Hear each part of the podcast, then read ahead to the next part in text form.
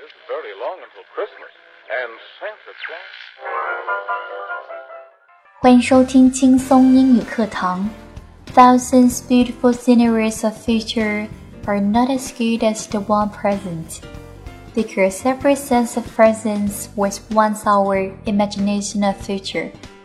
其实千万个美丽的未来抵不上一个温暖的现在，每一个真实的现在都是我们曾经幻想的未来。